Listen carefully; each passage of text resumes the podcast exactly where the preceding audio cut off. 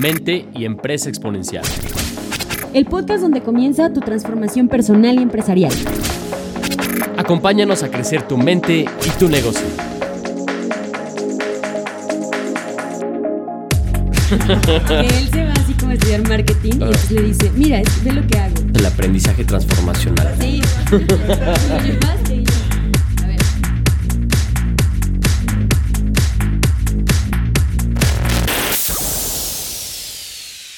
Bienvenidos a Capital Emprendedor. Este es el podcast número 6 de esta tercera temporada. Les saluda Laura Cortés. Mi nombre es Alejandro Valdés y en Innovarte nos apasiona poder ayudar a los empresarios que están en un proceso de crecimiento para que puedan recuperar su libertad. Esperamos que en estos capítulos encuentres herramientas, consejos, tips que te puedan ayudar a operar mejor y sobre todo que a ti como dueño de negocio te permita tener mayor libertad, volver a conquistar estas libertades de tiempo, de relaciones, de propósito y vivir una vida con mucha, mucha energía. Muy bien. Y pues fíjate, Lau, que en nuestra experiencia trabajando con, con, empresarios, con emprendedores que están en crecimiento, vemos que hay un gran reto y es el tema de cómo mantienes la cultura de una empresa mientras vas creciendo. Fíjate que en este tema quizá es un gran reto, pero es un gran reto que muchos directores y dueños de empresas no conocen y no se lo imaginan. Creo que la cultura es algo que tendemos a poner en un segundo plano, algo muy secundario y no le damos la relevancia que tenemos. Tienes problemas operativos, tienes problemas de comunicación, tienes problemas de clima laboral, quizá voltea a ver tu cultura. y esto es un punto bien importante que hoy queremos compartirte porque es bien interesante cómo crear una cultura en tu empresa y cómo hacer que se viva y cuál es tu rol como dueño de negocio y director de empresa para que esta cultura emane. Sí, porque cuando no tienes una buena cultura no puedes contratar a las personas correctas. Sobre todo en la primera parte del crecimiento de una empresa, cuando tú no eres una empresa todavía grande, tienes digamos 5, 15, hasta 30 personas, la verdad es que los empleados te escogen a ti te escogen a ti por tu cultura. Eh, porque ellos tienen muchas más opciones, ¿no? Tienen eh, opciones de contratarse con un corporativo, con otro tipo de organización quizá más grande, pero lo que hace atractivo a, un colaborador es una cultura que te inspire, que te, guste y que donde, donde sientas que resuenas. Así es, y bueno, es la historia de muchas empresas de reciente creación, las famosas startups que hemos conocido en el mundo de los negocios, que son eh, pequeños equipos de gente muy talentosa cuyo fin es quizá de este equipo seguir a un líder y seguir y hacer realidad una visión que a lo mejor tuvieron en, algún momento, ¿no? Entonces, creo que es bien importante y creo que culturalmente y generacionalmente vemos que la cultura es uno de los principales factores por los cuales las personas se animan a trabajar trabajar y asomar a tu proyecto. Así es, que es la cultura? Pues básicamente es la identidad, es la forma como opera tu negocio, es las prácticas, es la forma como se hacen las cosas. Tú lo puedes ver desde una cultura de una empresa corporativa a una cultura, por ejemplo, de una empresa muy empresarial, pero la cultura prácticamente es cómo se opera, cómo se piensa, cómo se siente el ambiente y los empresarios realmente pueden diferenciarse de todas las organizaciones en el mercado para lograr atraer el talento a sus empresas, principalmente creando un ambiente positivo, próspero, en el cual las personas quieran trabajar. Y para lograrlo es importante considerar cinco factores para crear una cultura ganadora. Así es, ahora son cinco puntos los que les vamos a compartir y el primero dice, sea un gran empresario. Eh, los grandes colaboradores quieren trabajar para alguien que tiene una visión de futuro y que sigue creciendo constantemente. Les decía hace un momento historias de grandes startups, ¿no? Como el mismísimo Elon Musk a través de sus proyectos cuenta la leyenda urbana que es un tipo bastante directo, bastante duro, pero la gente aún así quiere trabajar con él porque es un gran empresario. Tiene alrededor de él historias eh, y visiones súper... Eh, grandes y la gente quiere formar parte de estos grandes líderes, de los equipos de estos grandes líderes y ser parte de este equipo de estos grandes empresarios. Esto es algo muy común. Cuando nosotros llegamos a una empresa y vemos que la empresa está desmotivada, que los colaboradores no tienen compromiso, lo primero que vemos es qué está pasando con el dueño del negocio, qué pasa con el director general. Si el director general está desmotivado, no tiene hambre de crecer, la empresa no va a crecer ni va a estar comprometida. El director general da el tono de, la organización. Por lo tanto, si tú quieres que te, atraer a gente valiosa, talentosa a tu equipo, primero, como dice bien Lau, tienes que ser un gran empresario, una persona con hambre de crecer, una persona en desarrollo, una persona siempre comprometida con un futuro más grande e inspirador que su pasado. Así que bueno, este es el punto número uno. El punto número dos es comparte tu visión constantemente, ¿no? Tienes que tener esta comunicación con el equipo en donde constantemente les compartas esa visión. ¿Por qué? Porque la visión va a ser una parte de inspiración, va a ser una parte en donde van a poder ver estos sueños de manera clara y ayudarte a hacerlos realidad. Eh, ten reuniones regulares con el equipo para poder dialogar sobre esa visión en el futuro. Y algo bien importante es que también los ayudes a participar en la creación de estos objetivos de la visión de la empresa, para que de esa manera les puedas generar un sentido de propiedad y compromiso. Esto es súper importante. A veces nos, pasa con dueños de negocio, con empresarios que de pronto dicen, sí, sí, tengo claro hacia dónde quiero ir, pero pues lo tengo en mi mente, ¿no? O algunos, bueno, lo tengo escrito por ahí, pero nunca lo he comunicado. Grave error.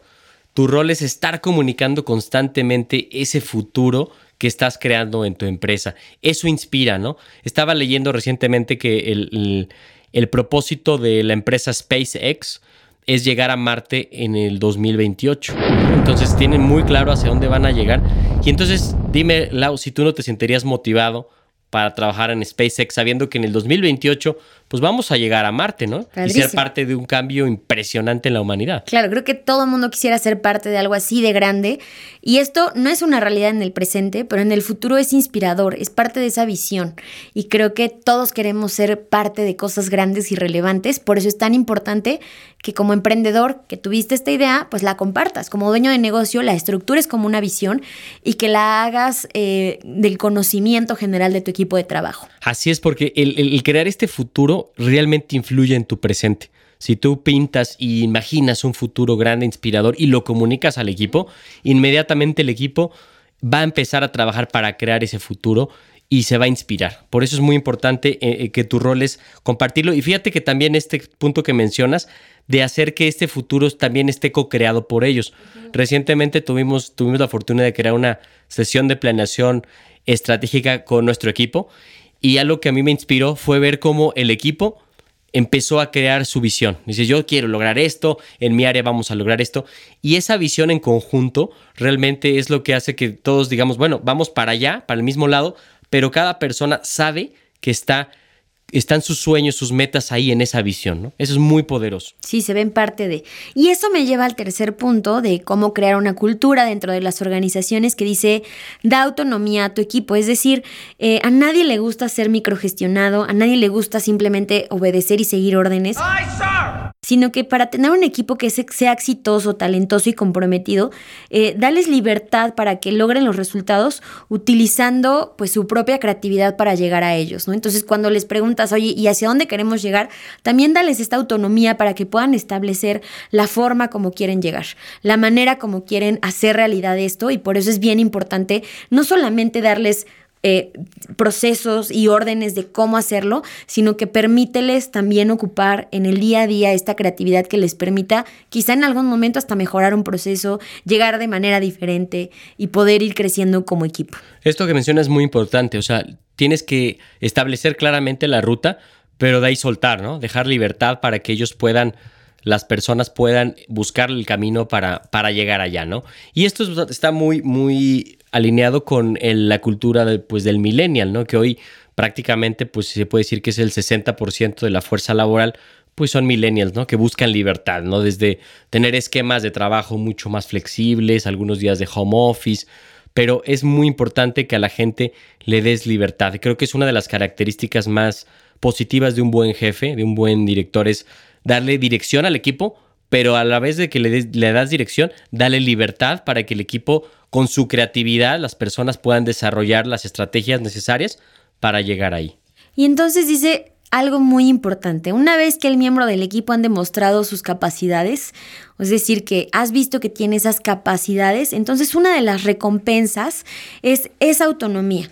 Es decir, la libertad de experimentar, ejercitar su propia creatividad y aprender de sus errores, ¿no? Entonces, quieres también sorprenderte en la medida que tú los sueltes, que los dejes demostrar esa creatividad, ¿qué crees? También vas a poder encontrar esa ese más que estás buscando, ¿no? Muchas veces es cuando te vas de vacaciones, cuando no estás ahí atrás de ellos, cuando descubres el gran potencial que tienen tus colaboradores. Entonces, hazlo intencional, déjales esta autonomía que les permita también ser creativos y que te dejen también sorprender. Una idea muy importante, Lau, con esto que mencionas, es que el, el mal management es revisión hacia el pasado. Es decir, oye, ¿qué hiciste? No hiciste esto, ¿por qué no lo hiciste? Y es micromanagement, ¿no? Ese es el mal management, es revisión hacia el pasado y ver cómo va en el pasado. Y el buen management es hacia el futuro, es decir, vamos para allá, esto es lo que queremos y darles libertad al equipo para que lleguen a las metas. Y bueno, vamos al cuarto punto de cómo crear una cultura dentro de la empresa, que es dar apoyo a tu equipo. Los miembros de tu equipo quieren la libertad, pero tampoco quieren sentirse abandonados y eso es un balance que hay que tener. Y este balance, pues como en cualquier relación a largo plazo, se necesita cultivar este interés genuino en los intereses y objetivos de la persona y manifestar su apoyo a través de darle unos recursos necesarios que puedan ayudarle a seguir creciendo y además, bueno, esta cercanía que le permita tener esta confianza de acercarte a ti y poderlos guiar en ese camino. Exacto, y por apoyo, pues también es, tiene que ver con todos los recursos necesarios para que las personas puedan hacer bien su trabajo, desde el teléfono, la computadora, pues darle todo, todo lo que el colaborador necesita para que no se sienta abandonado, ¿no? Es muy importante que podamos nosotros como directores generales, como emprendedores, empresarios, pues poder estar apoyando y encaminando a nuestro equipo, pero que se sientan cobijados. Dicen que un buen, un buen líder es aquel que toma la responsabilidad del equipo, no se la pasa echando culpas, sino realmente asume la responsabilidad y apoya al equipo. Así es, a mí me encanta esta eh, propuesta que dice que eh, tiene que ser una mezcla entre el apoyo y el reto. El apoyo y el reto, es decir, sí retar a tu equipo a ir más lejos, a dar un poco más, pero también darle ese apoyo. Y recuerda, delegar no es olvidar, ¿no? No porque lo tengas delegado quiere decir que ya no vas a contar con esa persona, ya no la vas a tener cerca, al contrario, en esta parte de la delegación el apoyo es algo fundamental y apoyo, como bien decíamos, significa tener los recursos necesarios, las herramientas que le puedan ayudar a gestionar su operación, pero también tiene que ver con ese consejo o esta visión que tú tienes del negocio que le pueda ayudar a esta persona a poder ejecutar mejor, ¿no? Entonces recuerda también eh, brindar este apoyo a tu equipo. Y fíjate que una de las mejores maneras de, de apoyar al equipo, Lau, es liberarlos continuamente de actividades que les drenan de energía. Lo vimos apenas también, afortunadamente, en nuestro equipo y también en otras empresas en las que hemos trabajado. Nosotros le llamamos esto el talento único y especial, ¿no? Cada persona está enfocada en su mayor talento, en la, en la área donde más energía tienes y entonces nada más importante para tu equipo que las personas de tu equipo puedan conocer cuál es su mayor talento, su mayor fortaleza y liberarlas de sus debilidades. Lo vimos con una colaboradora y bueno, notamos cómo incrementa su nivel de energía y la persona se, se compromete más con el equipo. Y sí, fue muy interesante ver cómo una vez que soltó muchas de estas funciones que la drenaban de energía, ahora vimos ese más. Y pues eso también es parte de ese apoyo del que estamos hablando. Así que también es bien importante que identifiques cuáles son eh, cada uno de tus colaboradores estas fortalezas y como bien dice sale poder soltar esas debilidades que eventualmente van a hacer que ese equipo se comprometa mucho más porque van a tener muy buena energía para estar contigo apoyándote en este crecimiento. Y bueno, vamos a la última de estas recomendaciones que te damos para crear la cultura dentro de tu empresa, que es articular los valores de tu empresa. Y este es un punto muy importante. Creo que hemos escuchado de muchas empresas y he tenido la fortuna de ver cómo muchas empresas, a través de articular sus valores, han podido generar una estrategia ganadora, han podido generar los cimientos para que la operación se dé de una mejor manera. Y también he visto cómo empresas que no lo tienen o empresas que simplemente los declaran, los escriben, los ponen en una presentación, algunas veces en la pared y no los viven, pues simplemente caen en los mismos errores, directores frustrados por ver las mismas actitudes y esto es una cultura que te lleva a el fracaso, una cultura que es por accidente y no necesariamente proactivamente por diseño. Así es, justamente es eso. Y fíjate que crear una cultura orientada al crecimiento pues realmente requiere que articules tus valores, es muy importante. Tienes que darles vida, como tú mencionas, Lau, en la organización, que se conviertan en principios guías conscientes para que toda tu, empresa se alinee a estos valores. Un ejemplo que a mí me encanta siempre poner es eh, la empresa Sapos, una empresa que la compró Amazon hace algunos años. pero Sapos se ha diferenciado porque su principal estrategia de negocio es una cultura. Eh, la empresa dirigida por Tony Shea ha creado una cultura apasionante. Les invitamos a ver videos de esta empresa en, en YouTube, donde realmente ves una cultura apasionante donde la gente quiere trabajar. Hay un libro que se llama Delivering Happiness de este mismo director Tony Shea en donde habla de cómo genera esta cultura, prácticas muy interesantes en realidad. Y fíjense, ellos en algún momento dijeron, lo que queremos es satisfacer al cliente y eso lo vamos a, a lograr a través de generar una cultura de servicio. Una cultura de servicio que fueron poco a poco traduciendo y uno de los comentarios que dice el director es, me arrepiento de no haberlo hecho a tiempo. Tardé mucho tiempo en definir cuáles eran nuestros valores, pero una vez que los hicimos, los tradujimos, los pusimos claros y los compartimos, todo cambió dentro de la organización. No solamente somos eficientes, no solamente logramos nuestros objetivos, sino que principalmente logramos esa satisfacción del cliente. Algo importante de la cultura es que si crees que solamente son eh, unos fundamentos que te ayudan a tener claridad de manera interna, déjame decirte que no es así. La cultura es tan importante que debe de ser de conocimiento e impacta también tus relaciones con tus clientes, tus relaciones también con tus proveedores, incluso con tus aliados. No solamente es para el interior de tu empresa, sino que es esta marca personal de la manera como vas a hacer las cosas. Eh, y cómo vas a abordar no solamente la operación, sino también el exterior, que es la empresa alrededor. Así es, Lau. Así que vamos a resumir los puntos que hemos hablado para crear una gran cultura. Entonces, el primero es, sé un gran empresario. El segundo es, comparte constantemente tu visión. El tercero es que des autonomía a tu equipo. El cuarto es que tienes que darle el apoyo necesario a tu equipo. Y finalmente, articula los valores de tu empresa. Articula los valores y ponlos en práctica para que estén vivos en la organización. Así es, bueno, estas son algunas de las recomendaciones para ti, dueño de negocio, que quizá estás lidiando con temas de ambiente de trabajo, clima laboral, incluso de la operación. Voltea a ver tu cultura, voltea a ver qué tanto se está viviendo, si es una cultura por diseño, una cultura por accidente. Hoy es un buen día para hacer la diferencia y poner en práctica estas recomendaciones y así generar una cultura que te haga crecer. Esperamos que estas ideas las puedas aplicar y si te gustaría pertenecer a una comunidad de empresarios, de emprendedores que están en un proceso de crecimiento y que quieren reconquistar su libertad, te invitamos a seguirnos en nuestra página www.innovarte Así es, www.innovarte.mx y en nuestras redes sociales estamos como Innovarte, búscanos en Facebook, búscanos en Instagram, búscanos en LinkedIn. Así que queremos estar en contacto contigo y que por supuesto sigas escuchando más capítulos de Capital Emprendedor. Recuerda que en Innovarte te ayudamos a expandir tu libertad emprendedora.